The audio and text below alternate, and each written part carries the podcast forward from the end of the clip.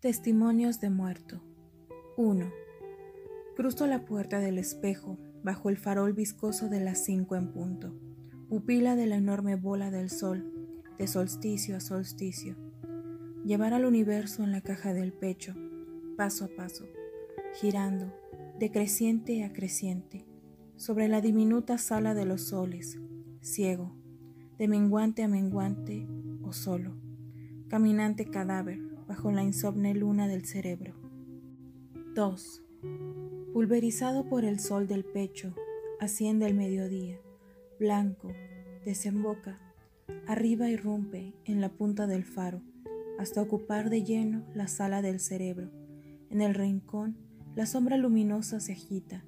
Abajo, los pequeños parasoles bamboleantes al ritmo de los cuerpos crepitan, dejándome entrever pulverizados por el sol del pecho, lo que somos, solo sueños de pájaro. 3. Solo y loco, sol hoy loco, el sol canta sobre las tumbas, la luz difusa resbala disolviendo los muros, las caras frente al vidrio, entre los autos al centro de la alcoba, visible acaso en el transcurso de las cosas fijas, en este sitio, abierta alrededor de mí inmóvil, silenciosa en el rumor del río sobre la ciudad, solo y loco, sol hoy loco, canta sobre las tumbas. 4. Desatado el nudo del sol, revienta el mediodía, el costal de la sombra, en el centro del mundo. El azul es un dique, un muro, oscura maleta de la transparencia, saco sin forma, azul el mediodía en el centro, convexo y cóncavo, amarrado en la sala del pecho, sin sombra, el mediodía. 5. Soltero sol de Eros, soldado en soledad, sol dado en la edad, de sol, disolviéndose, di, sol, viéndote en el eje del mundo, al centro de la caja, solitario en el río, de pie sobre el planeta, solo y loco en la inmensa placenta de los soles. 6.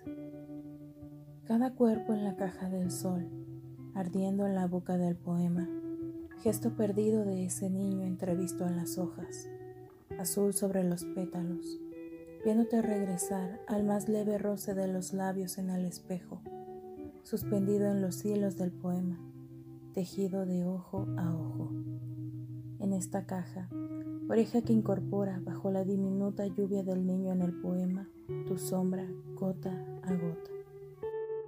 7. Cada día es la precipitación del cuerpo al cuarto de los cuerpos. Las cosas permanecen en otra dimensión.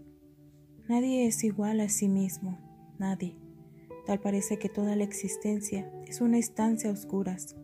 Los ruidos te marchitan, el cuarto cambia, cierto, siempre buscando al ser, se alteran los sentidos, cambia en un juego de abanicos de viento en la ciudad la percepción, te das cuenta de que no eres el único desconocido y vuelves a caer en la precipitación del cuerpo al cuarto de los cuerpos.